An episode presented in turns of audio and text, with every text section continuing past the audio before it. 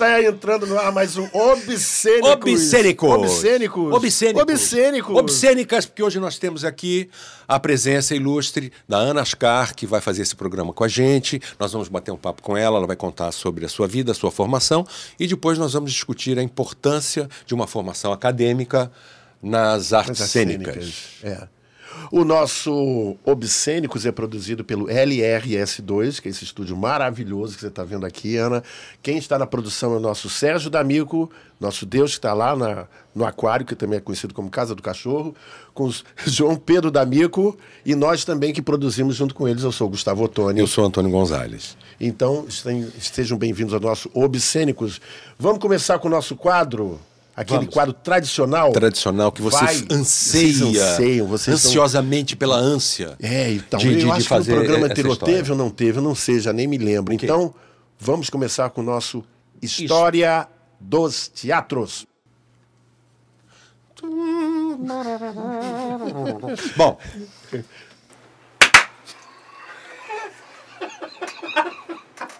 Ok, ok, ok. Então vamos continuar. A história do teatro hoje, eh, a gente preparou algumas informações sobre o Teatro da Galeria. Você conhece o Teatro da Galeria? Sim, claro. Você já viu alguma peça lá? Já existe trabalhou? Vi, vi algumas peças lá, mas não, não trabalhei lá, não. É, eu vi algumas peças também. O Teatro da Galeria, eh, ele ficava ali na rua Senador Vergueiro. É a não existe Galeria mais. Astor, se não me Galeria engano. Astor, acho que era. Ele foi inaugurado em 1972 e tem uma coisa curiosa que na época que ele foi inaugurado ele não tinha nome ainda, né? Ele, eles inauguraram com a peça O Peru, Jorge né? Feidor. Jorge Feidor, dirigida pelo. Zé Renato. Dirigida pelo Zé Renato, que depois fez uma montagem nos anos 80, na qual o Gustavo e eu participamos, fizemos essa montagem também. E, e foi muito legal, porque eles inauguraram é, com essa peça e falaram assim: o nome seria escolhido por uma junta teatral de, de críticos, de a- a- autores e atores e tal. No dia da estreia ainda não tinha nome. Ele falou: o nome será decidido amanhã. Não sei como, porque a informação E foi que eu decidido no dia seguinte, afinal, Foi não, não? depois, hein? Foi decidido num, num, assim, de um dia para o outro? Eles falaram que seria no dia seguinte. Ah. Eu não sei. Eu sei que depois apareceu como Teatro da Galeria, né? Essa peça. quer dizer, Eu tinha É porque eu, é, um livro. é- é- eu vou especular, né? Porque um teatro, quer dizer, não, não tem nome ainda, mas aquela galeria é enorme, né? Então, onde é que final? O teatro da galeria. O teatro Onde é que fica? O teatro onde é ali, era? na Sim, na galeria. galeria, É. acabou ficando é provavelmente. é, provavelmente foi por isso. conta né? disso. E essa peça, o, o, o Peru, tinha no elenco, quer ver? Renata Fronze, Ari Fontoura, Uau. Felipe Caroni. O Felipe Caroni fazia essa montagem que a gente fez nos em anos 80 86. também. Entendeu? Eu Não sei se ele fazia exatamente o mesmo papel, era muito divertido. Era muito divertido. É. Lembrando só de uma coisinha, lembra? Ele tinha uma hora que ele cantava uma- um trecho de ópera.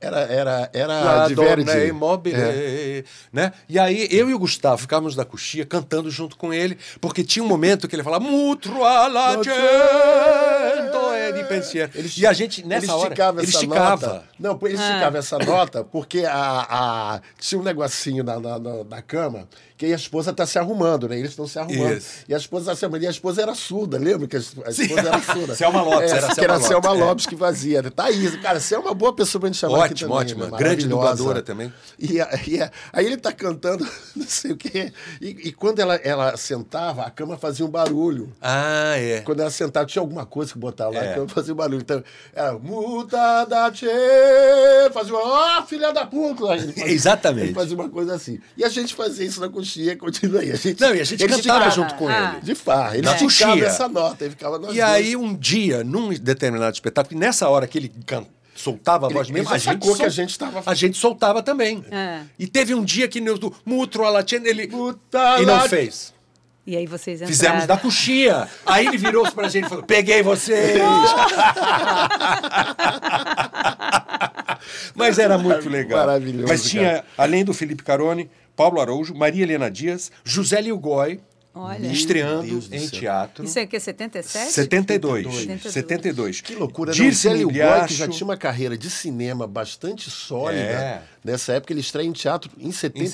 72. Você É pelo menos o que está aqui. Você no acha? livro do, do, O livro do Dias, José Dias, que é entendeu? uma bíblia pra gente. É, João Carlos Barroso, lembra que, que faleceu faleceu recentemente? passado. né? Mário Gomes, Roberto César Teófilo. Esqueci o nome de alguém? Cara. Não. Enfim. Depois, essa, é, o- ele foi construído pelo engenheiro e empresário Moisés Dueck. né?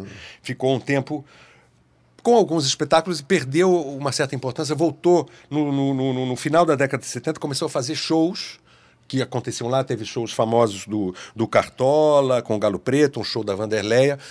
Perdeu importância nos anos 80, de 80 a, a, até 83 ele foi arrendado pelo Serviço Nacional do Teatro, né? com apresentações de teatro, mímica e dança teatro. Hein? Provavelmente por do Orlando Miranda, do Orlando Miranda né? Sim. Uma iniciativa Sim, na dele. época dele. É. E depois foi perdendo assim importância com apresentações esporádicas, né, de teatro. E o Ele- que, que qual é foi hoje a lá? última? hum, Não fala aqui, no, no- no livro não conta. Mas tem muito tempo. O que, que é funciona lá? É academia ou é igreja? Não sei. Eu vou Não pesquisar sei, isso é. quando passar lá, vou trago essa resposta para vocês outro dia aqui, não é? Enfim, quer dizer, é menos um teatro, né? Quer dizer, esse processo que a gente tem vivido com mais intensidade agora, né? Quer dizer, na verdade é um processo que vem acontecendo, né? Agora se, né, se intensificou, né? Mas é uma coisa que a gente tem alguns teatros que foram importantes que já não existem mais, né? E é isso. Então, esse foi o nosso História dos Teatros de hoje. É isso? Tem alguma coisa para Foi, foi. completar? Não, não, não, não tem mais nada. Então tá, esse já foi o Teatro da Galeria, que não existe mais, infelizmente. Era um teatro bem legal. Eu me lembro que ele tinha uma boca de cena grande. Grande. Não tinha ordimento, uma coisa que eu esqueci. Ele não tinha ordimento. Ordimento. Não Porque era um né? teatro, é um teatro embaixo, Embaixo de, um de um prédio prédio. de residência. Né? Olha só, Gonzalez. Urdimento é uma tarefa para o nosso Sérgio D'Amico. Mas Isso. vai explicar o vai que entrar é o PIN, ordimento. Vai entrar né? o PIN, vai entrar o PIN, e vai entrar uma É. explicação rápida. Sim. O rudimento é um conjunto de vigas feitas de madeiramento firme no limite superior da caixa cênica, fora do ângulo de visão da plateia. Nele são fixadas roldanas, cordas, trilhos, ganchos e outros dispositivos mecânicos que fazem a movimentação de elementos cênicos específicos. Permite a instalação de equipamentos de luz, de cenários e manobras para efeitos especiais, como os aparecimentos e voos de personagens. Quanto maior o número de varas instaladas no rudimento, maiores serão os recursos para as montagens. Ana, a gente sempre faz essa pergunta para os nossos convidados, assim, por que cargas d'água você resolveu se interessar pelo teatro? O que, que moveu Estalo, você teu nessa direção? estalo, é, Queria que- ser atriz? O que, que era? Qual- Quando, qual foi? como, onde, É. por quê? Né, é- é- o teatro para mim é uma coisa lá antiga. Eu não me lembro muito bem quando que eu comecei a me interessar por isso. Acho que já a na primeira manifestação. ah, já nas brincadeiras de criança eu tinha minha eu era professora e tinha minhas alunas. Quer dizer, você Era professora professora, ou era uma amiga? Não, imaginárias. Aluna, Você Todas professora desde essa época. Depois eu me esqueci, Me depois dá eu me lembrei. Me dá uma localizada. Você é da onde? Você é carioca? Você Eu é sou da paulista, né? Nasci em São Paulo, mas eu vim Aonde? com na, Na capital, capital, sou paulistana. paulistana. Com dois anos eu vim para cá, meus pais se mudaram para cá. E aí eu morei em Flamengo, mas a, a- a minha formação, assim, infância e adolescência foi na Ilha do Governador. Eu sou da Olha, ilha, que né? assim, então eu tenho uma formação naquela época que a Ilha do Governador era um lugar assim que a gente brincava na rua, Que bairro? a- Que bairro? era Jardim Guanabara. Puta, 8A. maravilhoso, maravilhoso. Estudei nas escolas públicas, né? Tanto o primário quanto até Quais metade do escolas? meu Você eu estudei na escola Álvaro Moreira, que era Você pertinho. frequentava a Praia da Bica lá? Frequentei, cheguei a tomar banho na Praia da Bica. Olha, se podia azul, nadar, né? Se podia, Podia? nadar, Olha. né? Depois a minha mãe já trazia a gente para tomar banho em Ipanema. Mas no início a gente ia à Praia da Bica, Praia do Cocotá. E Tem uma escola pública, eu estou querendo te fazer essa pergunta, porque tem uma escola, eu tenho vários amigos que. Lemos Cunha. É, que tinha um teatro. Sim, que um várias teatro pessoas. Operon, Pois que é, isso. Eu fiz estudei, peça lá. Eu tenho é, vários amigos da, um que, são, que são provenientes enorme, da ilha. Tipo Vila Lobos, parecido Exatamente, com Vila Lobos. é. Am- Amigos que hoje estão no teatro, que são né, produtores, atores, coisa e tal, e são é, provenientes da ilha, né? Que todos passaram por, esse, por essa escola. Lemos Cunha, não é isso? Lemos Cunha, a gente É. cantava o hino nacional todo dia de manhã, Oh, com a mão no Deus. peito, saudava o diretor, tinha um desfile. Foi na época eu sou eu sou do primário e, e secundário mais ou menos na época da ditadura, né? Assim, sim. assim. Então também tinha essa questão, uma escola pública muito boa, mas é, dentro desse lugar, né, politicamente de direita, conservador, né? Mas o que aconteceu nesse não Lemos Cunha? Eu, eu me apresentei muitas vezes no teatro porque, na verdade, eu sou do balé. Né? Eu sou Ah, bailarina. Eu comecei só, a fazer balé aos seis Ah, mas anos. então você já começou, quer dizer, é- é- é- essa, esse teu caminho em direção às artes começou com balé. Com balé. Eu era bailarina. quê? e eu Porque tua achava mãe que queria ou bailarina. você Você tem um achava? Não, ponto em comum minha com a Glaucia, que levou passou por aqui. pro balé, ela me levou pro balé e eu gostei. A minha irmã também foi junto comigo e depois ela não seguiu, mas eu gostei do balé. Era uma coisa que a gente tinha uma professora russa que dava aula na portuguesa ali no, ah, atrás do, do Lemos Cunha, ali perto do Lemos Cunha, e a gente se apresentava no Lemos Cunha. Eram as grandes obras e eram é, é, balés coreografados imensos. Eu cheguei a dançar os Mas, balés no Teatro loucura. Municipal. Eu fui até os 14 anos. Quando, aos 14 anos, a gente mudou de escola. E eu vim estudar aqui na Zona Sul, eh, no São Vicente. Esse Colégio São Vicente, no Cosme Velho, que tinha uma ideologia da, Que já da era teologia libertadora. é. Né? Meu pai e minha mãe acharam que a gente tinha que vir para um lugar assim. Então veio, veio uma galera da ilha, várias pessoas que a gente conhecia, para estudar nesse colégio. E aí, no colégio, eu tinha teatro. E eu conheci que o professor na época era o Almir Teles.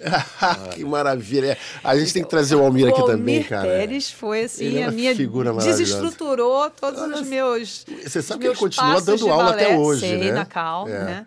E eu me apaixonei perdidamente pelo teatro, pela cena, porque eu acho que também tinha um lugar assim aos 14 anos que que o teatro trazia para mim, que era um lugar mais livre, mais caótico, menos disciplinar. Quer dizer, é uma, uma, uma ideia até errada que a gente tem de que não há disciplina no teatro. Exatamente, não é exatamente pelo isso. não exatamente. há muita disciplina, mas tinha alguma coisa que permitia que eu ultrapassasse Uma coisa fora dos padrões, né? Tem fora uma dos disciplina padrões. fora dos Uma padrões. né? disciplina mais libertadora. É, assim. E aí eu, eu tava, eu me lembro que eu, eu, eu, eu e mais quatro meninas da, do balé, a gente ia se preparar para a prova do, do balé da Márcia ID, de Stuttgart, elas fizeram e eu acabei não fazendo. É, larguei o balé e fui parar no teatro do, do Almir, né? Mudei totalmente tudo, né? Porque você muda o corpo, você vê. Você passa oito anos numa disciplina de corpo. Eu era magrinha, levinha, toda bailarina. E aí fui para o balé e aquele meu corpo engordei, fiquei fiquei hippie, né? Aquele momento assim. Então você não fazia mais nada, andava de chinelo, saião e muita política secundarista, né? Porque o São Vicente, na verdade, Tinha um era- colocava estudantil a forte. gente É, grêmio, sei, sei, representante de turma. Então, e o teatro vinha seguia isso, né? O Almir, na verdade, a gente fez várias peças políticas, tivemos em vários momentos problemas com o, o diretor da escola. Então, na verdade, também a minha aproximação com o teatro veio num lugar de libertação do corpo, né? mas também de uma aproximação é, política, como se também aquilo fosse uma ação ação minha como cidadã, né? Assim, quer dizer, eu, eu não dissociei, veio tudo junto, veio é, ir nas passeatas, pelas diretas já, correr do cavalo, tomar gás lacrimogêneo e, ao mesmo tempo, criar uma peça escolar que falava Deus e o povo, minha ira e minha esperança, que foi um, um auê dentro da escola, porque a gente criticava a igreja e, enfim, É uma escola- o padre É uma católico. escola Católica, né? São é, mas é Vicente, né? católica, mas com esse viés mais à esquerda, Sim, né? É, os padres foram assim- mudando, tá? Pois é, isso que eu ia perguntar. Como é que foi mudando. isso, fazer uma coisa dessa com um padre na Foi escola? bem complicado, inclusive a gente tinha, ele interviu, censurou os pais, é, a- a- o São Vicente até hoje tem uma associação de pais e mestres muito forte, Forte. os pais é, interviram, conversaram, e a gente fez, resistiu, Você tem notícia de como está lá a escola hoje? Não? mudou, mudaram bem os professores de teatro, quem dá aula de teatro lá hoje acho que é a Ana Lúcia Brasil, que foi minha aluna na Unirio, que é uma moça ótima, que adora também estar em sala de aula de teatro, né? Porque isso é uma coisa que é, pode amar o teatro, você pode ser um, um super ator, atriz, mas se você não amar, tá ali na sala de ensaio, dirigindo, falando com o ator, ajudando, e não vai funcionar, né? Assim, vai até funcionar, mas não vai é, deixar. É, é pra- a chamada vocação, né? Que é diferente do então. talento. E ela tem um, um- um talento para isso, assim. Aí, continuando um pouquinho, assim, bom, aí você foi para Você para tá- Unirio. É São Vicente. Aí, na, na época do vestibular, vou querer fazer teatro, porque já não me imaginava fazendo mais nada. Eu fiquei totalmente imersa. Fiquei quatro anos no São Vicente, quatro anos fazendo teatro, peças. E a gente tinha, no São Vicente, né, a primeira peça que eu fiz, por exemplo, era eu, Dudu Sandrone, Marcos Palmeira, porque tem Cláudio Botelho, era todo mundo estudava no São Vicente, então a gente fez. Pô, uma turma bacana. Uma Bacana, turma hein? bacana. É, Depois é. Fabiana, também estudamos, a gente Fabiana estudava Fabiana Souza. de Melo e Souza. Então, tem uma- um pessoal que veio também do, do Teatro São Vicente que continua depois. Na época do vestibular, o que, que você vai fazer? O que você vai fazer? Eu quero fazer teatro. Ah, mas tem que fazer uma faculdade. Ah, Não tem faculdade? Não tem, não tem faculdade, porque foi justamente naquele momento que o prédio da Uni estava sendo uh, A invadido. gente foi expulso, É. Vocês tinham A sido expulsos, lá. vocês estavam. Lá em no 296, prédio- vocês estavam no No prédio, prédio da reitoria. da reitoria. A gente estudou, ficamos ali um Mas, ano. ao mesmo tempo, fiz vestibular para mas- história também, É. porque tinha essa coisa também, né? De agradar em Muita casa. gente, muita gente passa por essa circunstância, né? é incrível. Faz uma outra faculdade, incrível, mas faz o teatro junto, né? E aí, passei para o teatro, passei para a história, fiz seis meses de história, nunca mais Onde vi história onde na que minha você fez vida. história? Na PUC.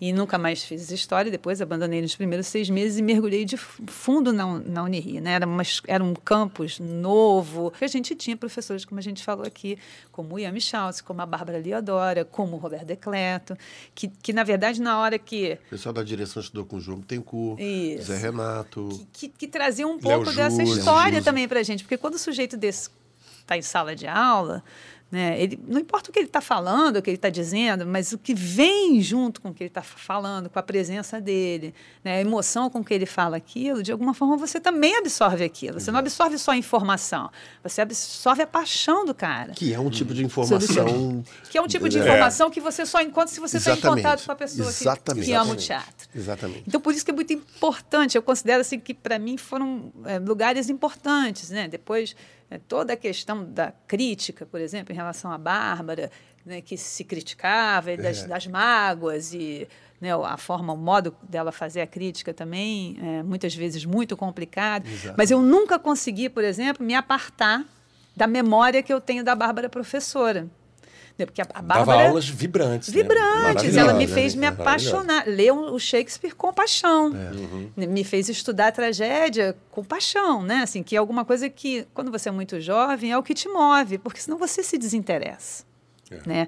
A informação sozinha, então tinha isso na escola de teatro que era muito legal. E como ela estava começando, ela estava passando de faculdade para esse lugar da universidade também, tinha muitas possibilidades ali, né? Assim, de é, as peças, né? Eu me lembro que a gente trazia alguns diretores, por exemplo, eu me formei na Unirio com uma peça dirigida pelo Alcione Araújo. Como tá Aí, hoje. continuando a falar É assim, só da tua Da formação. tua trajetória. Aí você tá. Você, Você foi estudar fora do Não, país então, também, aí não foi? terminei a Unirio e fiquei naquele limbo, né? Porque você termina a universidade, vai fazer o quê? Com 21 anos, aí vai fazer, levar o seu portfólio na É. Rede Globo, porque a gente mora no Rio de Janeiro, uma cidade praiana, Você sabe, basicamente um Ana, balneário. que isso era uma coisa que eu pensava muito na época e eu carreguei esse pensamento durante algum tempo, né?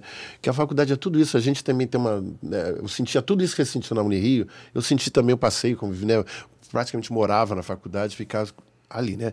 Mas tinha uma coisa assim que me incomodava, é que a... a eu vou falar, tem uma palavra horrível, né? A, a faculdade de teatro, a universidade, ela não tinha um link com o mercado né? É, é difícil um pouco falar essa palavra mercado, que fica uma coisa muito assim, mas É. enfim, mas é verdade, ela existe.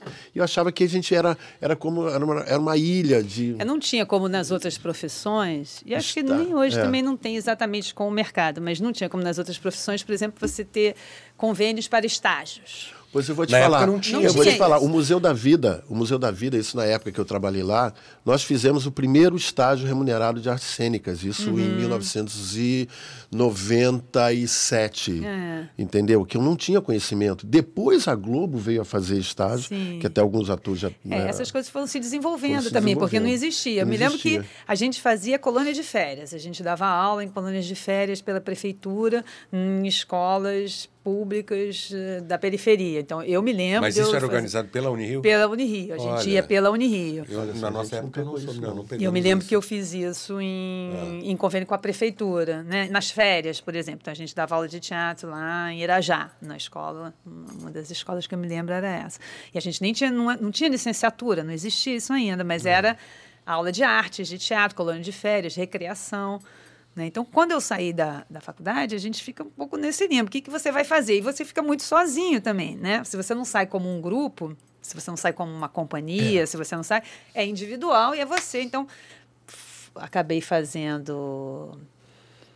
Agora não me lembro se foi antes ou depois que eu fui para a França, mas enfim, é, aquelas oficinas da Globo, que de alguma ah, forma né, te prepara, faz, você conhece as pessoas ali. Mas, na verdade, o veículo nunca foi muito um, alguma coisa com quem. Com, com que eu tivesse alguma afinidade, é, é. entende? Assim. E hum, eu sempre fui muito dramática, muito forte na expressão, não funcionava muito é, na cama, então tinha sempre que tirar, sempre que tirar, e eu sempre achava que eu não estava fazendo nada. E isso dava uma grande angústia, né? E aí encontrei o Dácio Lima, que me chamou para fazer um espetáculo, chamava Super Zé, era um infantil. E o Dácio tinha acabado de chegar da França, onde ele tinha feito a escola do Jacques Lecoq e do Philippe Goulier. E eu fiz com ele o Super Zé, numa linguagem toda de histórias em quadrinhos. Ele trabalhava com máscara, uma palavra que eu nunca tinha ouvido falar na Unirio. A gente estudava comédia dell'arte ah, é na aula de história, mas a gente nunca ouviu prática, falar de né? máscara, é. palhaço, isso, na prática do ator, como um exercício para o ator. E o Dácio trouxe tudo isso nos ensaios. Depois o Dácio Lima fundou a, a, a Companhia do Gesto. Não sei sim, se vocês vão se lembrar. Sim, sim, sim. E, quer dizer, na verdade, depois não, já era a Companhia do Gesto, mas era o início da Companhia do Gesto, com o Gulu Monteiro, o Índio, uhum. né, que hoje tem, continuou depois que o Dácio faleceu. E o Dácio então deu essa dica, não, vim da França, acabou o Super Zé, eu falei, vamos embora para a França. Vamos, Tinham outros amigos que estavam indo numa trupe de circo para fazer escola de circo, vamos, me matriculei num curso que na França era particular. Você já Felipe francês? Não, eu fiz algumas aulas, mas eu tive uma facilidade imediata com francês, como se fosse uma segunda língua materna. É muito, para mim, é muito fácil, a gramática é igual. E... É, que, que toda a dificuldade que eu tive com o inglês, que até hoje não sei falar inglês direito, é uma vergonha, um horror, porque o inglês para mim é uma outra, não fique assim, não eu não falo português direito até hoje, entendeu? Mas então... o, o francês veio logo, cheguei, me matriculei no curso do Philippe Goulier, que era um, um, um ator, palhaço, saído da escola do Jacques Lecoq, né? que na, naquele momento era que seria assim a grande escola francesa parisiense no, em Paris, na Escola Internacional do Jacques Lecoq, onde você é, tinha uma prática corporal junto com a prática dos textos, né, das, da construção de cena. O Jacques Lecoq vem da, da, da ginástica, né, ele era um ginasta, ele era da educação física. Quando ele se encontra com o George Streller e com o Amleto Sartori, e eles é, em 49, 50 na Itália, eles dão uma, eles revolucionam um pouco essa história do uso, um pouco não, eles revolucionam uhum. a história do uso da máscara no teatro ocidental. Né? Então ele vai trazer para a escola dele essa prática da máscara a partir desse encontro que ele teve com esse escultor, diretor italiano. E vai formar uma geração de diretores franceses, entre eles o Philippe Goulier, Ariane Minuschini, tem vários uhum. outros. Um, então ele era grande vedete naquela época, em 1986. Eu me formei em 84, em 86 eu fui para a França. Já estava na França. E ficou lá quanto tempo? Né? Eu fui para ficar um ano fiquei quatro anos. Porque, na verdade, é, o curso durou um ano e eram por módulos, né? então onde pela primeira vez eu vesti uma máscara, máscara neutra, comédia dell'arte, estudei melodrama, palhaço, que e era o tempo inteiro a gente em cena. Tinha o Felipe Goulier dando a aula e uma moça chamada Mônica Painhu que fazia o trabalho de corpo. Né? Mas era para mim como se eu estivesse conhecendo um outro teatro, porque como a gente nunca tinha ouvido falar, embora a gente tenha uma cultura popular é, brasileira riquíssima no uso da máscara, a gente nunca ouviu falar, nunca tinha ouvido falar é, disso é, na escola. a gente não trabalhou isso né, na, na, universidade. É porque é uma coisa meio desassociada, é. entendeu? É, Fica o teatro oficial, é, cultural e, teatro... e, a cultura popular num, num diálogo. Né? E Exato. aí, na verdade, na França, nesse momento, já estava se desenvolvendo, inclusive, uma pedagogia das máscaras. Você usar a máscara no trabalho do ator e depois o ator não usa mais máscara. Ele não se torna um ator de máscara. Ele trabalha com a máscara na formação e depois ele vai fazer o teatro dele sem máscara, né? É, mas aí conheci na França um sujeito chamado Tarak Aman, né, que estava é, francês que morava na de ascendência árabe, mas que morava na França e que tinha um trabalho de pesquisa e que estava querendo pesquisar os orixás brasileiros e a gente começou a fazer um trabalho sobre isso e montou uma trupe, fizemos o Festival de Avignon de 87, Festival de Avignon de 88, porque a França também vinha iniciando, ou vivendo plenamente aquele momento de descentralização cultural. Então tinha verba, se você quisesse sair do centro, tinha verba. Então, você ia conseguindo viajar, fazer as coisas fora do centro, né? fora de Paris, fora das grandes cidades, nas pequenas vilas, através do, desse, desse do, né, do, do, funcionamento de um patrocínio da prefeitura, das mairies que eles falam. Uhum. Né? Então, então, a gente era um grupo basicamente de brasileiros com esse diretor francês e a gente foi fazendo o nosso trabalho, o nosso espetáculo na França durante dois anos. Depois eu trabalhei com Lau Santos, que também morava lá, a gente com Cláudio Baltar, que estava lá nessa época comigo. E a gente viajou, foi para a Holanda, fez a peça na Holanda. Então, não só pela França, mas a gente tinha uma facilidade enquanto jovem, por exemplo, que eu não conhecia aqui que era se você propunha alguma coisa numa cidade onde não tinha aquilo que estava propondo, você tinha incentivo para ir lá Sim. fazer. Né? Então, de alguma forma, a gente foi fazendo. É claro que não deixei de fazer também, de trabalhar como babá, de trabalhar fazendo faxina, de trabalhar é, no restaurante, fritando hambúrguer, no clube de squash, porque é na verdade, é um padrão de vida, o dinheiro é muito caro para a gente. É. Né? Assim, não tem como você ficar, fazer uma poupança para ir morar na França. Não existe uhum. isso. O mais rápido que você puder ganhar na moeda do lugar, mais confortável você ficava. E a gente se ajudava muito, tinha uma colônia de brasileiros. É, em 89, eu pensei, não, tem que voltar, porque ou eu, ou eu fico ou eu, eu volto, né? Dizer, porque você vai ficando o, muito distante. O que, né? o que, que te é, motivou a volta? O que que te motivou ah, e o que que você fez? Primeiro que você é sempre um estrangeiro. Ah. Não tem isso, que você vai morar lá e você tem... Eu tinha visto de estudante, então eu tinha, eu tinha uma carteira de identidade francesa, um, de permanência, né? Eu tinha uma carta de séjour, que eles falam. Todo ano eu tinha que renovar, que renovar mas era... Eu, eu nem precisava usar o passaporte, eu usava aquela carta para sair e entrar da França. Então eu tinha uma, uma situação confortável, é é, ali para viver no país. Mas você é sempre tratado como um estrangeiro, você vai estar sempre. Eu me lembro que eu fiz figuração em ópera, eu ficava no lugar do ator principal para fazer um ensaio de Marca luz. luz e tal. Essas coisas. Você vai sempre. Porque você sempre tem o acento, né, o sotaque, porque uhum. você sempre é olhado dessa forma. Enquanto isso, eu fui conhecendo muitas outras coisas, que não foi só isso, né? não foi só o Felipe Goulier nem o Tarrak Aman, como o Teatro de Solé. Né? O Teatro de Solé, para mim, que foi... Né, a gente também nunca tinha ouvido falar, cheguei, fiz uma oficina e vi o espetáculo, e o Teatro Soleil, para mim, virou a grande escola. Né? Então você vai aproveitando essas coisas, mas tem uma hora que você fala, estou aqui já há muito tempo. Eu voltei uma vez, passei férias de um mês nesses anos todos, voltei para lá você vai ficando com saudade, tá, você vai ficando isolada. saudade, aí você, você chega aqui Olha, eu e chego tem aqui, que recomeçar. Ah, não, é, não foi muito difícil. Não, eu cheguei aqui, foi nessa época que eu fui fazer a oficina da Globo, exatamente. Porque eu fiquei nesse limbo de eu precisava viver de alguma é. forma disso. Eu já tinha 28 anos nessa época, né? Então já tinha se passado uh, 27, 27 anos. Eu já, já tinha se passado é, muito tempo da minha formação.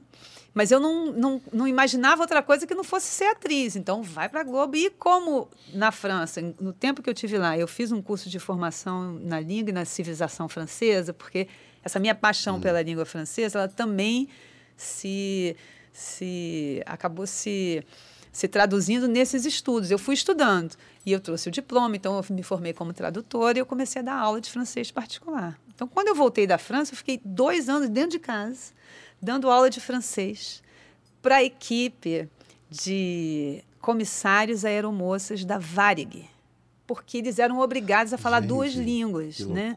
inglês e francês. E as minhas aulas eram super teatrais. Né? Aí faz o link um pouquinho com a minha brincadeira de infância, né? Que hum. eu tinha minhas, minhas alunas imaginárias, eu fazia os cadernos delas, eu fazia as provas dela, eu corrigia. Quando eu fui para a aula de francês, os alunos não eram mais imaginários, mas as aulas eram muito teatrais, a gente estudava com música, então eu via do músico o tempo inteiro, eles tendo que cantar, que preencher as, as letras das músicas. Era um, para mim, era assim, uma, era um prazer. Primeiro que eu estava falando francês, primeiro segundo porque eu estava brincando. Né? Um dia, falando com a Silvana, no telefone, Silvana sim, Marques, que sim, estudou sim, comigo. Sim, sim. Ah, como é que você está? E reclamando da vida, claro, porque é, é. Ah, o que, que você está fazendo? Eu não estou fazendo nada. A gente começou a falar das pessoas. Aí a Ângela, a Ângela está fazendo concurso para a Unirio. Eu falei, que isso, que concurso? Angela Reis. É, é Ângela Reis, Reis, Janjinha. É. Uma coisa para mim que não tinha a menor ideia disso, né, de que existia isso. Eu nunca mais tinha voltado na Unirio. Não, tinha, não, não soube o que, que foi que aconteceu com a Unirio, com quem estava lá, não sabia nada. Ah, tá bom, vou saber. Entrei, vi, achei interessante e eu sempre gostei de estudar. Eu sempre gostei disso, assim. E falei, vou me inscrever. Me, me inscrevi. Durante três semanas, peguei o programa de estudo do concurso, estudei que nem uma desgraçada. E foi muito bom porque, na verdade, eu revi muita coisa, me lembro muito da, do Brecht, do, uhum. da, que era a aula do Roberto Decleto que eu fazia, estudar tudo isso, reestudar a história do teatro, fazia meus resumos. Eu tenho até hoje os resumos que eu fiz para o concurso à mão, porque são coisas que você vai. Você tem um passo a passo. É, né? e fiz o concurso e surpreendentemente passei, assim, porque na verdade eu não tinha. Surpreendentemente não. É. Né? Na verdade, a gente tinha. Não, não é questão de se menosprezar, mas eu não tinha o perfil da professora é. universitária. Né? O que era, na época, você, né, por exemplo, você tinha a prova a, escrita, que eu fui muito bem, porque eu estudei, então eu estudei, se você estuda, você acaba indo bem. Tinha a prova de currículo, que eu fui muito mal, porque não tinha nada do que eles uhum. pediam, como publicação, congressos e não sei o que, Paraná. Então, eu fui, quase zerei a prova. E fui excelentemente, mente, mente, bem na prova prática. Né? Então, o que me botou dentro da Unirio foi, foi minha aula prática. Né? O, o Cleto, Jane Celeste estavam na minha banca e no final hum. o Cleto veio falar, mas fica, que aula é essa que você deu? Onde que você inventou isso? Foi um grande prazer, eu senti uma, uma, enorme alegria de fazer aquilo. Mas eu acho que eu também não tinha muita expectativa, não, e a gente acabei passando. E passei em terceiro lugar, então eu não entrei imediatamente.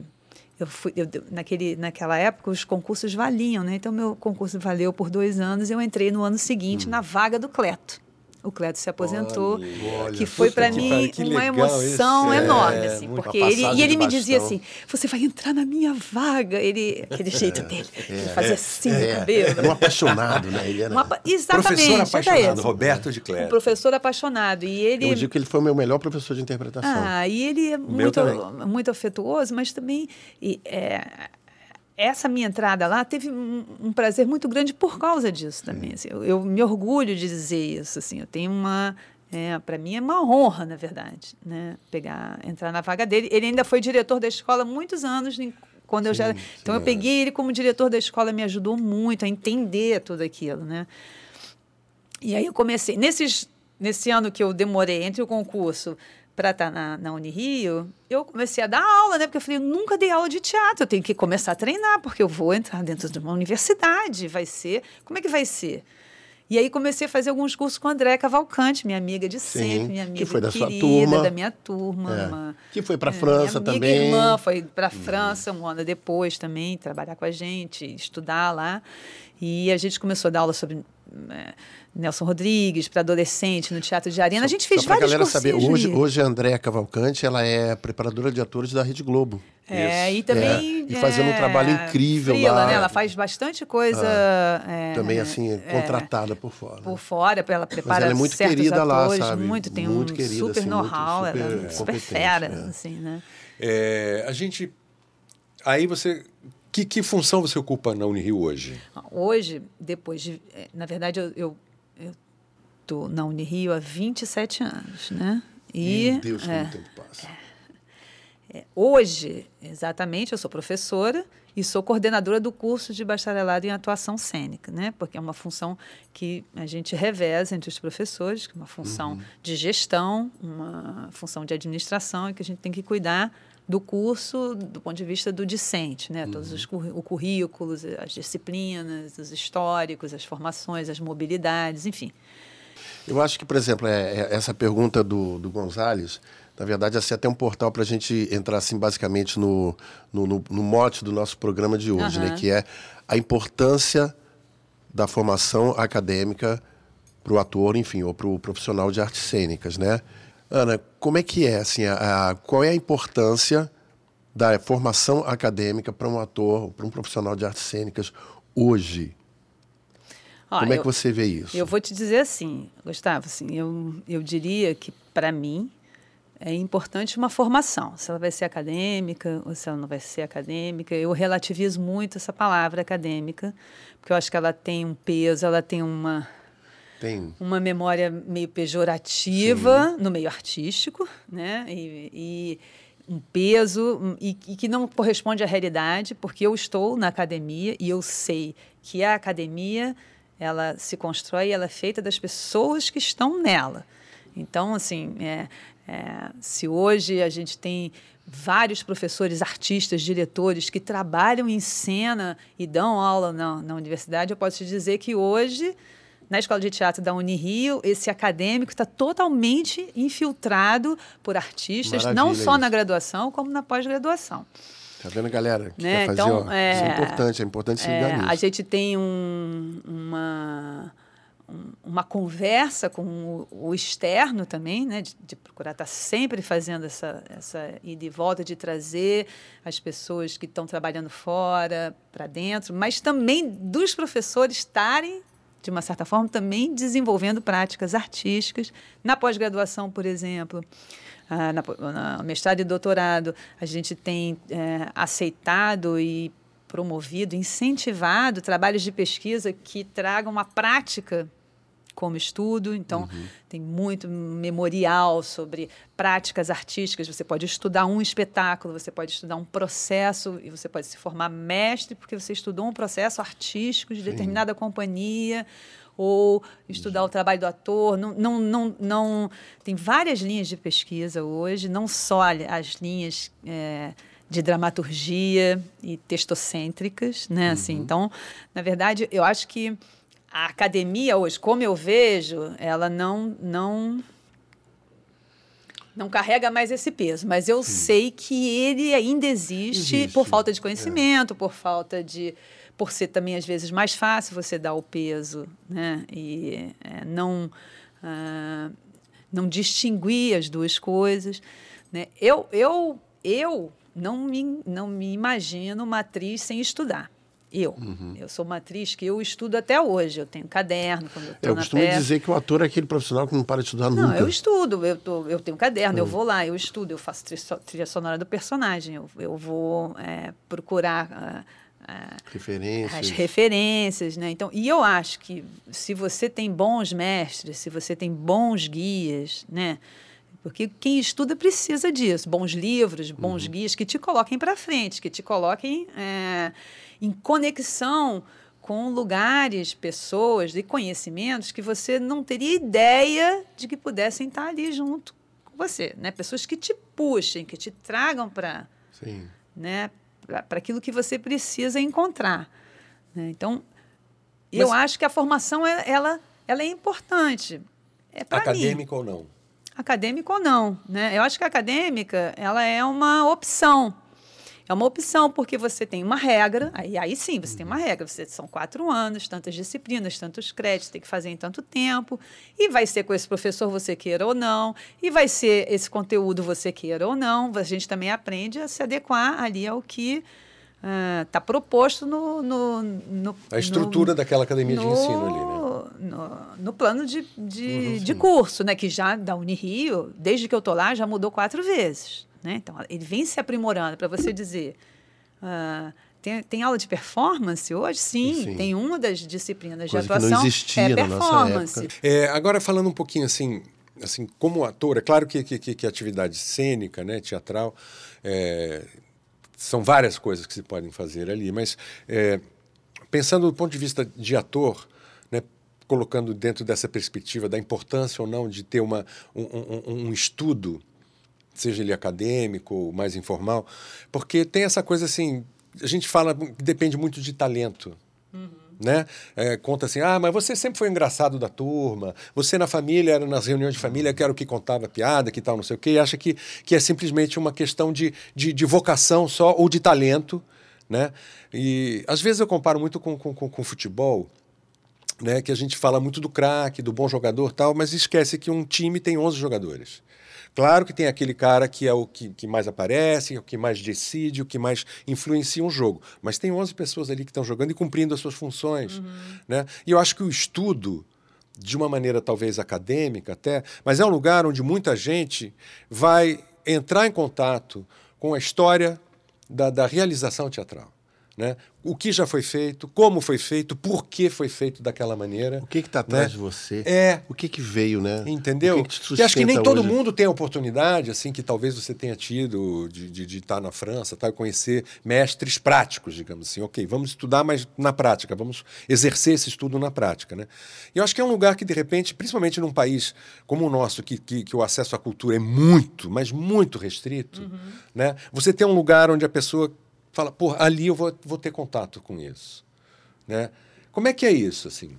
É, de, de, de, nesse ponto de vista, e partindo desse discurso que você está falando, para mim é essencial. Uhum. Essencial que esses espaços onde esse tipo de escola, de educação, de formação é oferecido, esteja ocupado. Eu gosto de sempre falar uma universidade pública. Claro, com ensino Exato. de qualidade dentro de uma universidade pública, que esteja ocupado, vivo, acontecendo, crescendo, se desenvolvendo, seja a partir do seu quadro de professores, seja recep na recepção dos alunos, né, assim, aumentando vagas. É, enfim, eu, eu acho que é essencial esses lugares de formação, esses espaços de formação, eles são essenciais até para a formação de público, porque uma coisa que a gente nunca pensa é que a gente pensa na formação do ator, na formação do diretor, mas quando você está na escola, você também se forma como espectador.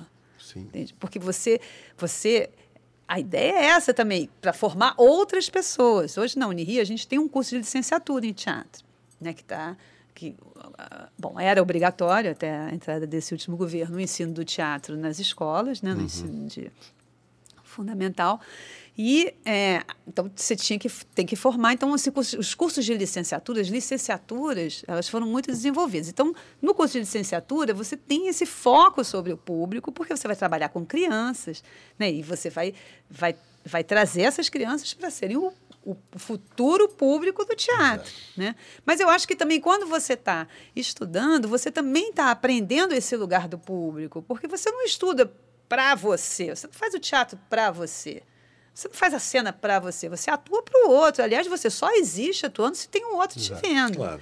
Então, na hora que você se prepara, é, você também está preparando para o público, para ser público, para preparar o público. Né? Assim, o Peter Brook sempre fala: não tem nada mais tedioso do que o teatro entediante. Né? Então, uma pessoa que vai vê uma, alguma coisa que ela acha chato ao vivo, ela nunca mais vai voltar. É. Né? O Abujamra falava isso. Teatro pode ser ruim, não pode ser chato. É, porque se for entediante, chato, você não volta mais. Então, eu acho que também o lugar onde você se forma, onde você estuda, faz você ter essa, essa visão, você do público, né? de se preparar para o público. Mas eu acho que, de uma certa forma, é um lugar onde você estuda e onde você cresce entende? Em Sim. todas as áreas, entende? Então, acadêmico não, é onde você cresce. A universidade, a escola de teatro, a Unirio especificamente, da época que eu fiz para hoje, ela mudou enormemente. Era te fazer, que é uma entende? curiosidade imensa. Ela mudou né? enormemente. Mudou porque ela cresceu como instituição, então, ela deixou de ser uma faculdade, é uma universidade, a escola de teatro cresceu institucionalmente. Então, a gente tem área de pesquisa institucional, foi muito mais democratizado. A gente, é, é, com a, por exemplo, com essa proposta das cotas, das cotas. Hoje a gente tem talvez mais da metade dos alunos são cotistas, porque eles, Ai, né, a gente, a gente dá 50% obrigatório por lei, mas eles que vão ficando, eles que vão Isso vindo, eles que mexendo vão. Eu tive. Politicamente, vai mexendo no. no, no Não, vai mexendo alunos, em tudo, em vai mexendo em, tudo. mexe em tudo. Hoje a gente, É. hoje a gente, por E exemplo, Parece como- que o, tem uma, a voz, a voz da, do- dos alunos se torna uma voz, uma- primeiro, muito mais plural e muito mais forte também. Não, e eles, eles reivindicam Exa- também esse lugar Exatamente. de voz, esse lugar Exa- de é fala. exatamente né? aí que eu queria Então, por chegar. exemplo, hoje, a universidade, a escola de teatro, a- com essa democratização, ela está sofrendo uma, uma mudança grande, por exemplo, no, no curricular, no seu currículo, porque os alunos estão reivindicando as histórias é, suas, as suas Exatamente. histórias, o teatro negro, o teatro africano, as danças populares. Então, só pra, vou dar um exemplo, por exemplo, um exemplo, é, por exemplo, por exemplo. é, é, eu sou, eu sou uma, uma professora que me especializei, eu, assim, me aprofundei no estudo da máscara. Então, eu tenho, ao longo desses anos todos, uma coleção grande de máscaras, trabalho com máscaras balinesas, e eu dou aula de máscaras baseado na minha experiência na França, na pedagogia do Jacques Lecoq, que tem um passo a passo, que é uma, é uma, é uma aula incrível, é, um, é, que, que faz o ator trabalhar coisas básicas da cena, é uma aula muito popular, que todos gostam, ela é cômica, ela é engraçada. Tal. Ao, nos últimos quatro, cinco anos, eu venho sofrendo pressões, mesmo a aula sendo uma aula que eles gostam, pressões sobre a questão do, ah, do repertório ser ah, branco, europeu. Exato, eu tive Deu- notícia disso. De eu trazer Ai, uma, sim. uma, uma pedagogia que foi feita para o branco, europeu. ah, Mas a criou, né? máscara balinesa não, Não, mas é porque a- foge um pouco desse perfil, não? Não, mas eu estou trabalhando dentro da pedagogia do Jacques Lecoq. Sei, a máscara sei, balinesa tá, tem uma tá. cultura lá, topeng. Eu não ensino topeng. Né? Eu ensino. Que que é isso, topeng? Topeng é uma dança ah, balinesa que, que é dançada, que são, é uma, uma improvisação de vários personagens que contam histórias é, e que é dançada nos, nos templos, mas que é dançada também nos batizados, que é dançada na rua, que é em baile. Então, essas máscaras Teatro de Soleil foi um dos primeiros que trouxe para a cena ah, ocidental. E a partir daí a gente começou a trabalhar com essas máscaras ah, ah, nas escolas. Então você coloca a máscara, trabalha o espaço, o objeto, a fala, a improvisação, ah, a relação com o outro, né? Depois você tira a máscara e continua trabalhando, mas aquilo de alguma forma deixa um aprendizado no corpo e para o ator daquela experiência que ele vai usar depois sem ter que estar com a máscara. Entende? Ele não vai fazer teatro balinês, porque ele usa a máscara balineira. Só que essa é uma pedagogia, então, é uma pedagogia que foi estruturada por um homem europeu, branco, Sim. e eles começam a demandar que, é, mas e a máscara do cavalo marinho? E a máscara do Bumba Meu Boi? E como é que eu, eu quero, eu quero colocar isso na minha prática pedagógica? O Clóvis, o Clóvis não é uma máscara. O Clóvis, o palhaço. E essa- tenho curso de formação essa de palhaço. coisa que tem essa crítica, eu sei que, é, por exemplo, na nossa época, toda a história, a estrutura da história A do teatro é a partir da Grécia. Ah, entendeu? é isso, Então como vem se essa não construção, tivesse como se não, se não, se não nos índios, entende? Africano. Teatro indígena, o- né? A gente nunca Africano escutou e tudo. falar, não teve na história do teatro, nas nossas aulas de história do teatro, na Unirio, na nossa época, o, o teatro negro.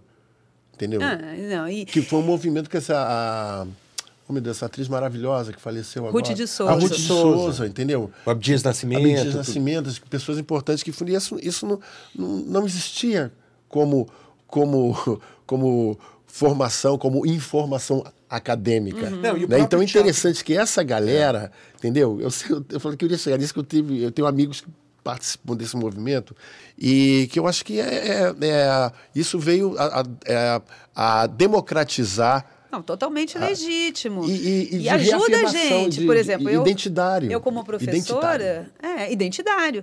Eu como professora, eles criaram a partir das minhas aulas, os alunos, um grupo de estudos da máscara. Então esse grupo de estudos começou a acontecer fora das aulas e eu orientando. E eles começaram a pesquisar e a estudar sob a minha orientação, mas com a colaboração de vários doutorandos, mestrandos do programa, a relação entre o uso da máscara balinesa na cena e a máscara do as, as- as figuras do cavalo marinho.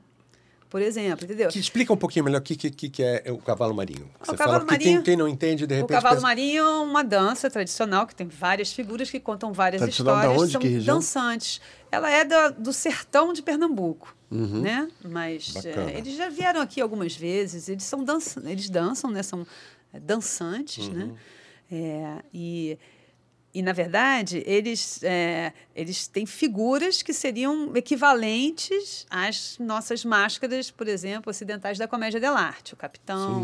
Não equivalentes enquanto personagens, mas enquanto figuras, né? arquétipo. E como é que você faz essa relação? Que corpo é esse? Eles, por exemplo, trouxeram a, a questão do corpo brincante, do corpo da festa, do corpo que dança. Né? Como é que esse corpo, né, de alguma forma, pode preparar o ator para estar em cena? O que, que ele pode trazer para o ator para estar em cena? Como é que você pode juntar essa prática do cavalo marinho como, sei lá, um aquecimento para você entrar em cena fazendo determinado personagem? Entende? É, isso é uma coisa que eles estão investigando, porque isso, é, isso é, é uma demanda deles, eles estão investigando, eles estão propondo, e eu acho que é, fica para a gente a tarefa, né, de, de alguma forma, de ir transformando isso em pequenas pedagogias. Né? Assim, porque é isso, você. Você, uma coisa é você ter experiência, você trazer o cavalo marinho para se apresentar na Unirio, você dança junto com eles, você fala, nossa, isso energiza meu corpo, isso traz, é, isso traz, traz presença para o meu corpo, isso traz Te liga. presença no jogo, na improvisação, me conecta, me deixa no presente, é, ativa uma emoção em mim.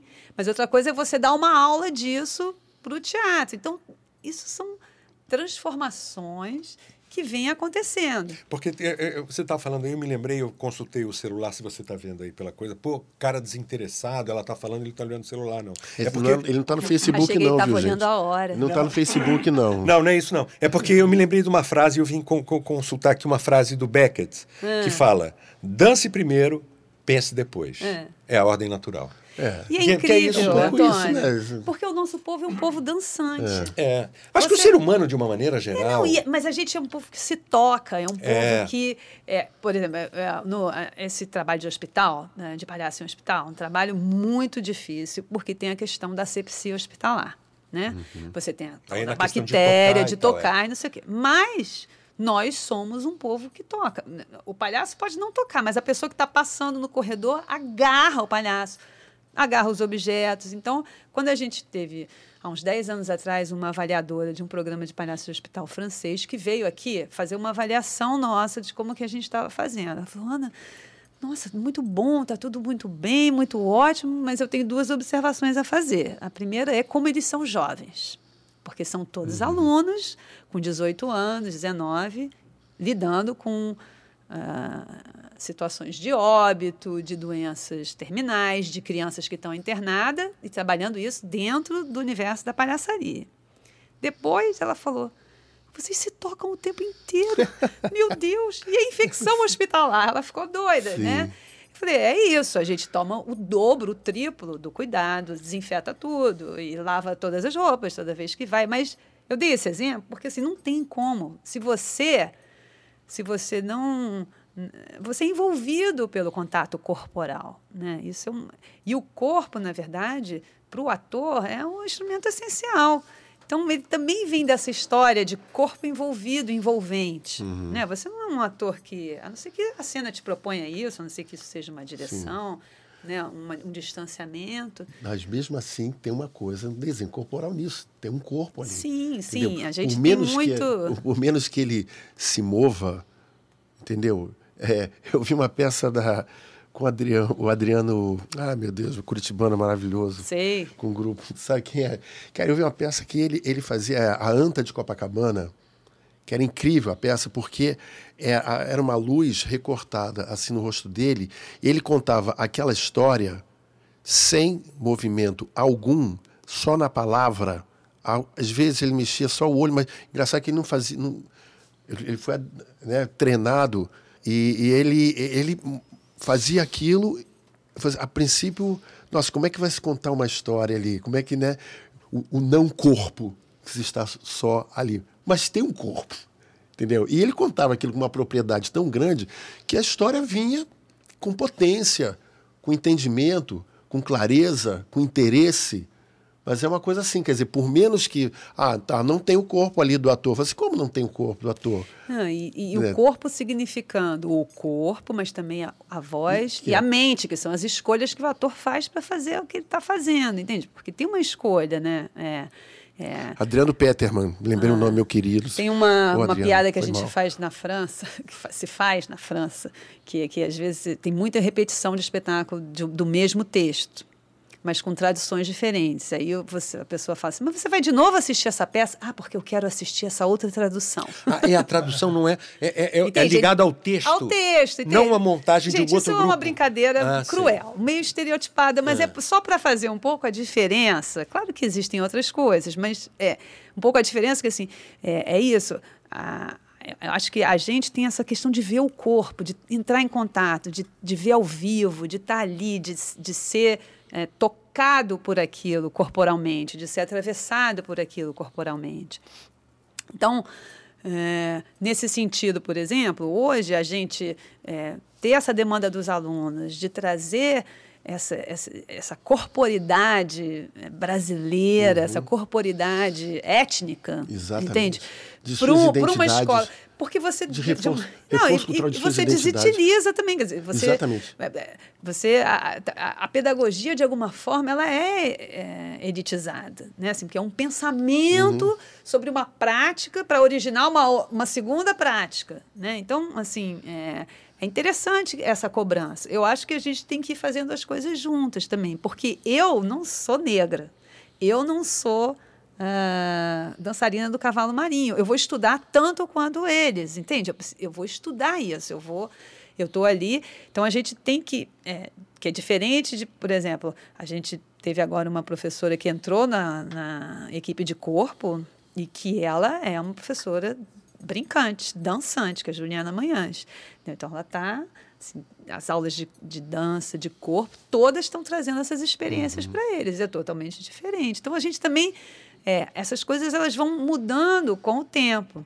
Né? Então, acho que tem uma diferença enorme da universidade hoje, que está que, que tá alargando esse lugar dos currículos, uhum. os repertórios dos currículos, o que, que você vai estudar, né? o que, que você vai é, é, trazer como ampliação do seu campo de conhecimento, sabe? O que, que você Luana, não sabe ainda? Você me lembrou uma história, que é uma história minha da Unirio, assim, mas que, é, na verdade, eu estou processando agora e posso estar tá até resolvendo isso agora. exatamente na aula de dança. Eu, era, eu sempre fui um péssimo, péssimo, péssimo dançarino. Uhum. Né? A aula de dança, aquele negócio, três, quatro, passo um para lá. Eu, eu, aquilo é um horror para mim, eu tinha pânico, eu tenho pânico ainda. É uma coisa que. Mas, mas por exemplo, eu sou músico também. Eu, eu, eu né, eu, quando eu estou cantando, eu estou dançando de alguma forma né? né a, a, banda que a gente teve aqui, que eu fui vocalista aqui da, da banda Liquid, né, que saiu aqui, era uma coisa performática, tem uma dança ali, né? E, e eu me, mas a, a dança era uma coisa assim, era muito é, europeia, né? Quando alguém abria um, abria um espaguete, né?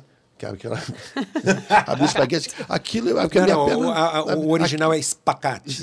espacate. Mas não, a gente tem que chama, tem, tem, é, chama espaguete educativo. Que, que é. abre a perna assim, não sei o que, parará, parará. Se o cara é homem, ele teria que encostar o saco no chão abrindo as duas pernas. É, e, aí aquilo assim, eu não, né, e eu tinha um trauma daquilo. E eu me lembro que, que a professora não me lembro o nome da, dela, é. né?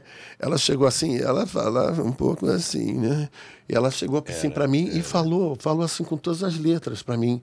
Eu, Gustavo, eu só vou te aprovar porque você é muito gente boa.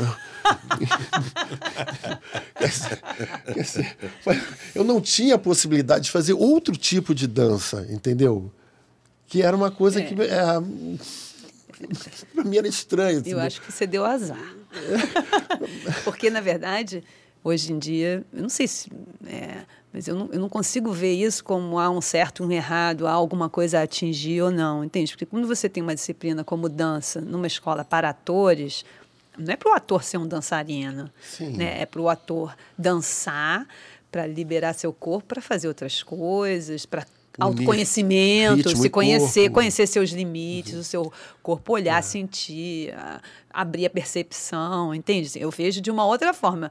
É, eu acho que né, quando você tem são níveis de exigências Diferentes, diferentes, exatamente. entende? Se Você não pode exigir que um ator. Existem muitos atores que dançam, são, são ótimos músicos, É. mas tem atores também que não conseguem bater pau, fazer o exercício do ritmo, ritmo, e roda, é. entende?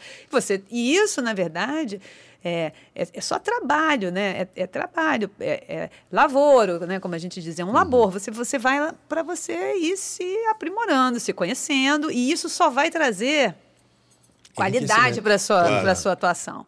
Entende? Eu acho que na hora que você fala, você não serve para isso, como também escrever. A gente tem uma questão com os atores deles terem uma disciplina para escrever. Então, mas tem muito professor que fala assim: "Não, você não vai saber escrever. Você não sabe escrever. Você, É. entende? Esse tipo de coisa, no meu ponto de vista, não adianta. Só afasta a pessoa, o artista da escola. E não sabe escrever o Só quê afasta artista. especificamente Porque também, eu, né? eu preciso que escrever para né? mim. Claro. Entende? Não é para ninguém. Eu preciso. E a escrita, na verdade, é um exercício de conexão. Entende? Então, na verdade, o que você precisa não é escrever bem, mas é você precisa exercitar, conectar. Conectar duas informações que estão apartadas, conectar duas culturas que não se conversam, conectar, con- questionar. Pensa. É, uma, é um exercício de pensamento. Então, quando você diz para alguém, você não sabe escrever, como você diz, eu vou te dar a nota porque você é muito boa gente, você está dizendo assim, ah, você não vai conseguir É, nunca exatamente. conectar duas coisas diferentes. E isso faz parte um pouco da hierarquia institucional, que a instituição carrega. Entendeu? Tem isso, tem a hierarquia, que é uma, praga. Mas isso já mudou Bastante. mudou bastante, né? Mudou bastante com a democratização das instituições, mas é, ainda tem porque é, a- a- o ser humano ele se defende muito na hierarquia, né? Se defende nessas essas questões assim, o, o professor, o aluno, é, quem que né? Quem que Guardar a- a- a- as suas posições. guardar né? as suas posições, entendeu? Assim, do, ponto- do meu ponto de vista, isso só atrapalha é, as escolas de arte, entende? Porque no, no processo artístico, na verdade, o que a gente quer sempre é fazer rolar essas hierarquias, né? É fazer com que elas se misturem, é fazer com que elas se embolem, né? A gente vê Claro que a gente vê em muitos processos artísticos e espetáculos, né, os diretores tiranos, né, e- mas é, é sempre uma hierarquia em nome da arte, né, assim, mas que sempre acaba de alguma forma prejudicando as relações e de alguma forma prejudica a chegada no público, do meu ponto de vista, entende? Mas eu concordo com não você. vai, não vai chegar Concordo co- com você. como eu sou chegaria. Então, partícipe desse é, ponto Eu de acho vista. que nesse ponto de vista hoje a, a universidade, quando ela traz, ela tem um departamento de pesquisa, ela tem um departamento de extensão. Nossa, para o teatro isso é incrível, porque os meninos, os, os estudantes, eles estão aprofundando estudos de repertórios que não existem, então eles estão estudando isso na pesquisa, eles estão propondo projetos de pesquisa.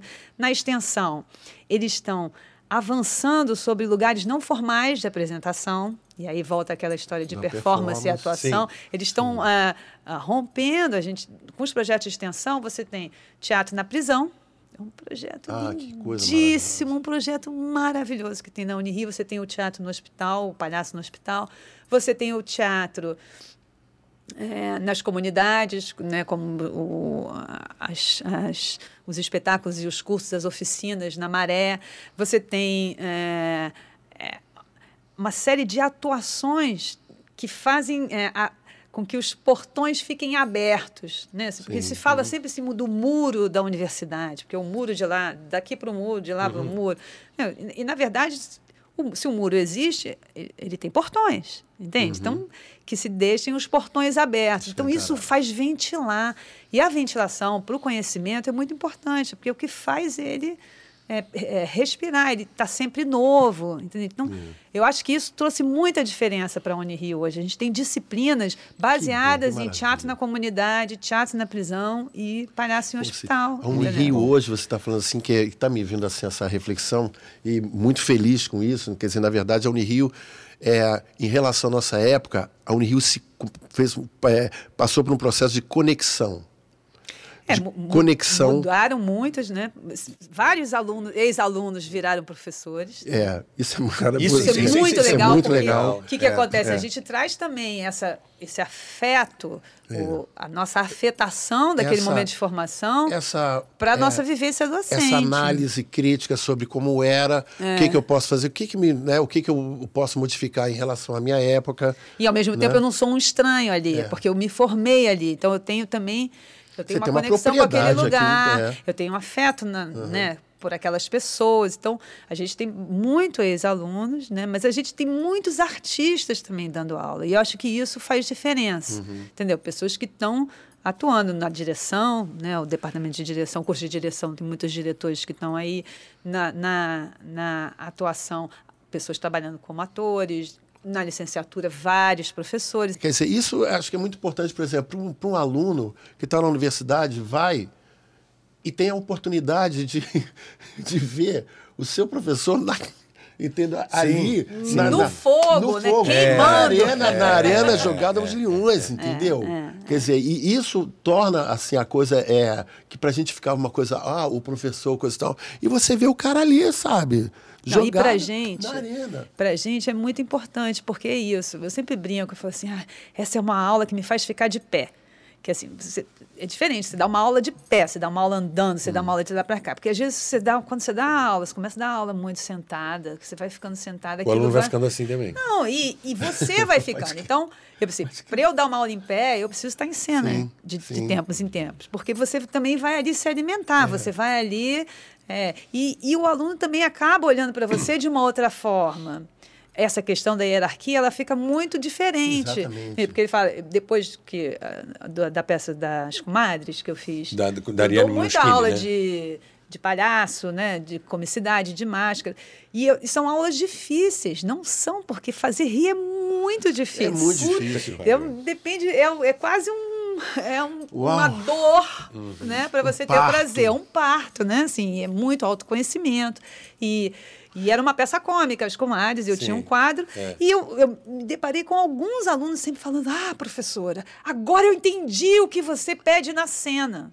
Olha só. Entende? Isso é maravilhoso. Isso é maravilhoso. Para mim já valeu, é, porque, na verdade, é- e, e também, não só porque pode ser um elogio, mas é porque faz ver quanto você é importante na vida daquela pessoa. O que você diz para ele, que fica ali, que ele não entende, ele segura aquilo e ele vai entender num outro momento, com uma outra coisa que você está fazendo, que nem sempre o que você vai dizer para o ator é que vai fazer o sentido que ele precisa, entende? Assim, também de, de, de, de perceber o papel do formador. Em cima disso, eu, eu, eu dei aula muito pouco tempo, muito pouco tempo. E esse pouco tempo para mim foi importante porque depois que eu dei aula esse pouco tempo, é, no- na aula eu falei assim, cara, será que isso que eu estou fazendo para eu faço isso na minha prática? Eu acredito nisso? Ou eu estou sendo hipócrita? Ou eu estou sendo professor? Eu falei assim, Aí eu falei assim, não, cara, eu tenho, eu tenho, eu tenho que. é, eu sou ator, caramba. Entendeu? Eu sou ator e estou, de uma certa forma, dando aula de interpretação. Mas aquilo que eu estou pregando, assim, é aquilo que eu faço. Entendeu? Se eu estou dizendo, ó, tem que aquecer, tem que aquecer, eu faço isso. Então começa um, um processo assim de. É, da aula é um processo de sobre isso, aprendizado. né? Né? E Você também- passa a ser mais rigoroso com a tua prática e com a, com a- Exatamente, com a, com a tua prática e, E com o a- ensino, né? que Com a maneira como você tá com a- passando com a- pros Com a outros, relação né? verdadeira É, que você está tendo com, aquela, com aquele jovem, com aquela pessoa que está querendo, enfim, conhecer, ini- iniciar-se, enfim. Não, inclusive no processo de criação, numa sala de ensaio, numa sala de aula, que você tem muitos momentos vazios de não saber, de, de você fica perdido, que você não sabe o que fazer, que você não sabe o que dizer, que você não sabe. E isso tem que estar na escola. Entende? A escola não pode ser um lugar onde o professor sempre saiba o que dizer e o aluno sempre saiba como responder, entende? Porque se a escola for o lugar do acerto, a gente perdeu a escola. Ana, que Entende? coisa linda isso. Sabe, assim, é, porque na verdade é, é- é- mas é isso. E acho que quando você fica na, quando você está na prática, você está lidando com isso o tempo inteiro, entendeu? Com o vazio da criação. E quando você vai para a pedagogia, para a educação, parece que você tem uma cartilha que você tem que seguir, e então o professor fala. Mas você tem que fazer isso. E o ator não consegue. E aí o professor fala, mas você tem que fazer isso. E aí o aluno não Nossa. está conseguindo. Então, Aí de- só- a gente é trazer aprovado os momentos de silêncio para a sala de aula. Hã? Só vai ser aprovado se for gente boa. Eu acho É. que isso ajuda a gente a trazer os momentos de silêncio para a sala de aula, Hum. os momentos de vazio para a sala de aula e aproximar o- o- esse lugar de formação do lugar de criação artística, principalmente para uma escola de arte, porque eu não sei como é que é na escola de matemática. Entendeu? Mas- No curso de matemática. Mas na escola de arte tem que ter esse respiro, tem que ter assim. tipo, Hoje, a, a Ana Ascar não soube o que me dizer. Não soube. Não soube. E vamos dormir com esse problema. Eu e Uhum. você. Entende? Porque é isso, faz parte né, né, da, da criação em arte você ficar sem pergunta, o que é muito difícil Sem hoje por resposta. causa desse. Uhum. Também, né? Sem pergunta, sem resposta, na verdade. Eu queria fazer uma ponte. Você falou rapidinho, ano passado, um tempo atrás, que esse governo agora tirou a obrigatoriedade do ensino de. Tirou? de- É, de- já tirou? Ou está querendo tirar, não é isso? Da, de- não. aulas Já de tá na arte de uma maneira. Está ali, está na não sei marca do pênalti. é, tá na Tá na marca do pênalti, falta, falta chutar. E que eu acho que, que, que, que o, o fundamental de você colocar a criança, o ser humano, é, em contato com a arte, porque tem, tem, tem uma visão assim muito tacanha, dizer assim, não, mas fazer aula de teatrinho na escola é porque você vai descobrir ali futuros atores, se você dá música, vai descobrir futuros músicos, tal. não é isso. É de colocar o ser humano, seja em que idade for, em contato com isso.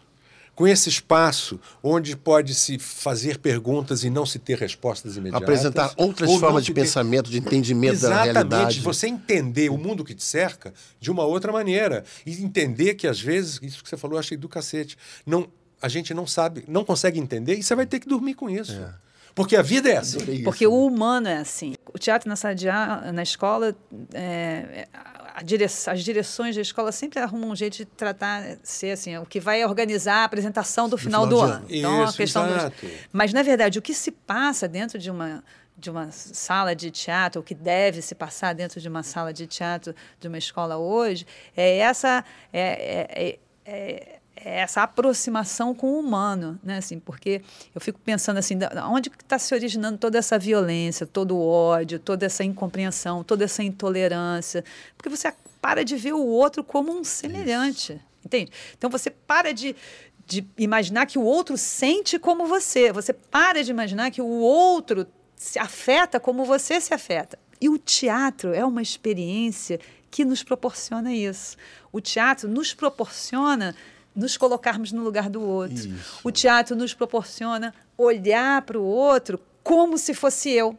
É o como se. É, o si. né? o Assim, si. então, então, assim, não importa, você pode fazer espetáculo, você pode fazer um jogo, você pode, mas se você aproveitar esse espaço, né? Se dentro das escolas, as, as aulas de teatro, aproveitarem esse espaço para trazer é, essa experiência da humanidade, do humano para os meninos, para as crianças, eu acho que é, um, é uma chance que a gente tem de enfrentar a brutalidade. Entendeu? Gente, Porque olha só, essa é uma reflexão Muito bonita. absolutamente maravilhosa, absolutamente pertinente e que essa, essa você, Ana, traz para a gente aqui do nosso Obscênicos, você traz assim uma contribuição assim de um valor assim incrível, entendeu? De uma reflexão e eu vou sair daqui nesse momento, eu vou sair daqui com esse espetáculo, entendeu? Pensando milhões de coisas, entendeu? E, e como é, como é importante esse teu trabalho, como é importante também para a Unirio ter professores, entendeu? Como você que traz essa, essa questão, que pode trazer a possibilidade do silêncio,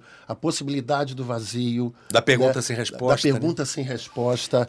Vou, vou te dizer uma coisa, eh, Gustavo. Tudo isso que eu falo hoje aqui, ou toda essa experiência que eu volto, né? Quando a gente faz uma conversa assim, ela volta, né? Em forma de fala, é um aprendizado que eu tive em sala com os meninos atores, entende? Porque na verdade é, é o foi o contato com eles, com as dificuldades, com as humanidades dele que faz que faz com que a gente vá como a gente aprende pensando aula, sobre é, isso. Como a gente aprende.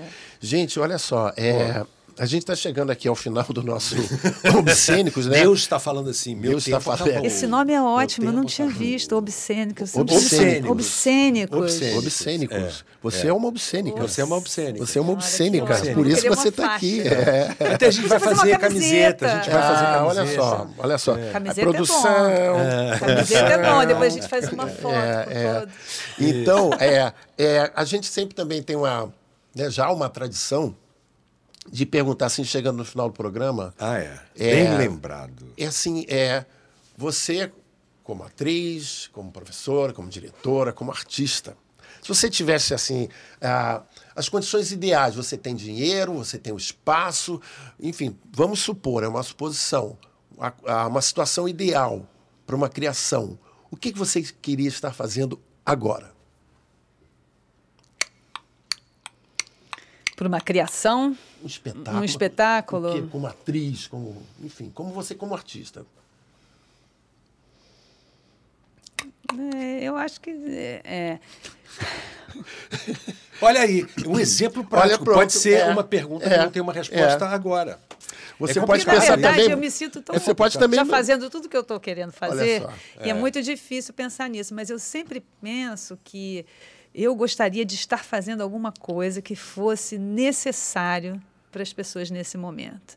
né? Eu- assisto muitos espetáculos, eu assisto muitos, muitas peças e é, eu Você sinto... é jurada também de, de, de, de- prêmios? Eu estou no momento jurada do Prêmio Shell, né? tá. Mas, é, na verdade, eu, eu penso que é, a gente é, precisa resgatar o nosso público, entende? O público de teatro. Que a gente precisa trazer de volta essa necessidade das pessoas de irem ver ao vivo os atores, escutar as histórias, se emocionar, né? Trazer, fazer de volta, fazer essa. Então, eu penso que Restabelecer uma comunicação direta é, com o público. na, na- necessidade, porque eu acho que é, não se trata. Nessa peça da Ciranda das Mulheres Rebeldes, é, tem um momento que a minha personagem reproduz uma carta que Meyerhold escreveu para Stalin. Ele diz: Você, eu sou um artista, você não vai conseguir transformar a minha arte em numa arte útil. A minha arte é uma necessidade, não uma utilidade. Né? Então, tem um pouco isso, assim, sabe? De resgatar o, o público pela necessidade. Então, seria alguma coisa nesse sentido. Assim. Maravilha, tá? Não, muito bom, né? Muito bonito. Muito bonito. Cara, a Ana. gente, eu, eu, eu saio sempre pequeno desses, Eu também, desses- cara, dessas entrevistas. Eu fico assim, acontece. pensando É. assim, pô, as pessoas fazem Para tão, com gente, eu sou tão bosta, cara. bacanas, bicho. Fala assim, eu sou um boçal. Eu sou um boçal. Eu sou um É. boçal, bicho. Puta que daqui, pariu, é vou muito sair daqui. Só eu não- vocês dois Eu não vou mais falar quando sair daqui. Eu vou, eu vou sair daqui assim, a orelha vai crescer, Não, mas entendeu? é, é, é muito. Não, orelha grande, ó. Eu já tenho orelha grande. Não, não falo em crescer orelha, que a minha já é muito grande. Pô, a dificuldade dela ficar encaixada aqui dentro, eu sinto dores aqui, porque ela quer É, tá crescer. sob pressão é, isso aqui, tá cara, querendo é impressionante. pular, né, cara? É, Acho que tá, Dupla. tá chegando a hora. tá Vocês chegando a são hora uma do. dupla de palhaços, vocês sabem, né? A gente não sabe, a gente não sabe, não sei. Pode Aí. ser, né? É, pode ser. Não, é. Pedro e Paulo, Paulo Pedro. Pedro, Paulo é. Paulo Pedro. É, chegando ao momento do nosso. A gente tem que dar uma pausa, porque vai entrar uma vinheta Maravilhosa. originalíssima. Falar em vinheta, só uma coisa, se me parece. Ah. É. a- a- o Deus, fica quieto aí, Deus. Pelo amor de Deus. Pelo amor de Deus, fica quieto, Deus. Olha só, a, a nossa vinheta de abertura, né? Que a gente nunca mais falou sobre isso. A nossa vinheta de abertura é uma música produzida aqui pelo LRS2, tocada pela Liquid. É um trechinho da música Suíno Velho. E... Composta por essa. composta por é, esse, esse cara aqui. Exatamente. E a gente tá, essas vinhetas também, quer dizer, o LRS2, que tem várias bandas que ensaiam aqui também, é, se quiser propor, né, e vir ensaiar e quiser mostrar propostas para as nossas vinhetas, para as bandas. Né, Isso, maravilha. Novas É, que, que é. tem o LRS2. tá Concurso aberto. de vinhetas. Concurso de vinhetas. Então, nós vamos começar. Como é que é o quadro agora? Que não... O quadro chama-se.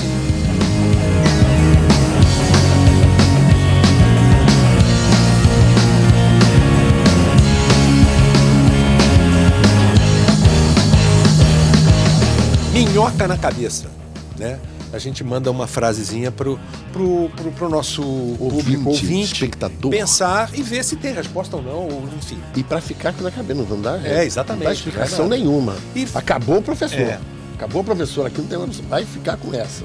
Leva essa para casa. E é uma frase que, que, que- que a gente pensou aqui, que acho que tem tudo a ver com o que foi discutido e Sim. conversado aqui hoje, Sim. que é do Sotigui.